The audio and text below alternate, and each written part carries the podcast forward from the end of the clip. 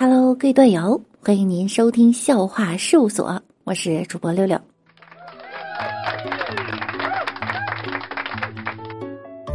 摆摊儿第一天，卖了六块钱，人家觉得不好吃，把摊子给我砸烂了，赔了五百。我不服，上去理论，又被打了一拳。警察协调，对方赔了一万。今日收入。一万零五百零六，明天继续加油。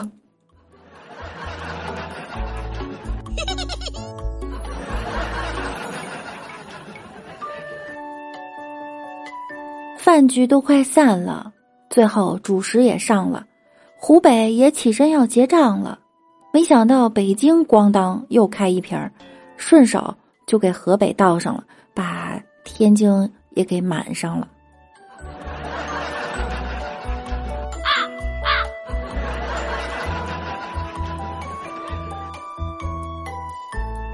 李哥家里条件不好，孩子送幼儿园，老婆在家什么也不干，李哥天天唉声叹气。我就问啊，李哥，你不如让嫂子出来打工，也可以减轻家里的负担啊。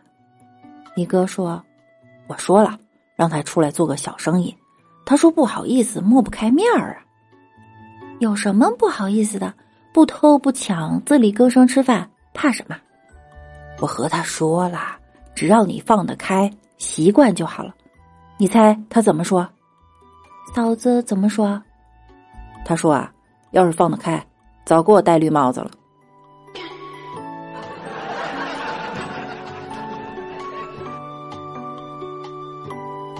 一个男子带着老婆和三个孩子进城，在公路上拦了辆的士，就问司机：“到城里要多少钱？”司机说：“大人每人一百，小孩子免费。”农夫高兴的说道：“孩子们，你们坐的士去吧，我和你妈坐公交车来。”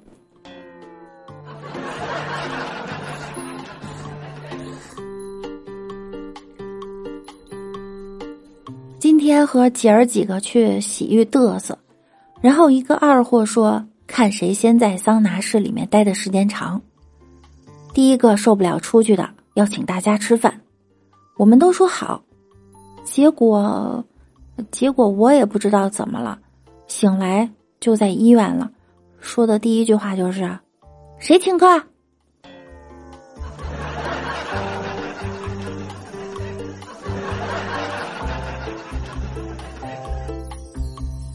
老婆最近正在减肥中，吃晚饭的时候对我说：“老公。”给我盛多一点饭，按时一点哈，我我只能吃一碗。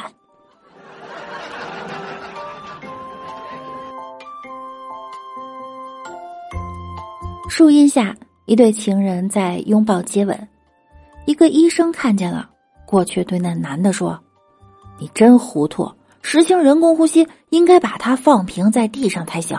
走开，让我来，我是医生。”哦，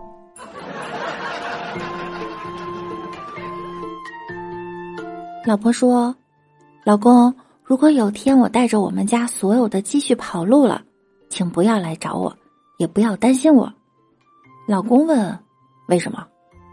老婆说：“因为钱花完我就回来了。”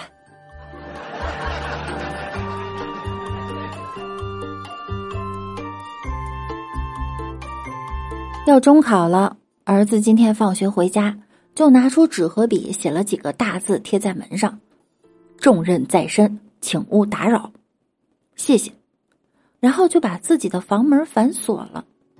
我也挺感慨的，这孩子呀长大了，懂事儿了，知道学习的重要了。等我做好晚饭的时候，我才发现他的书包在客厅。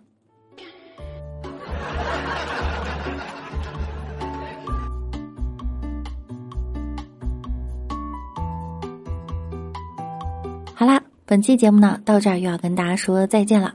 想要听到更多节目的朋友，可以在喜马拉雅搜索“万事屋”，点击订阅并关注我。我是主播六六，那我们下期再见喽，拜拜啦。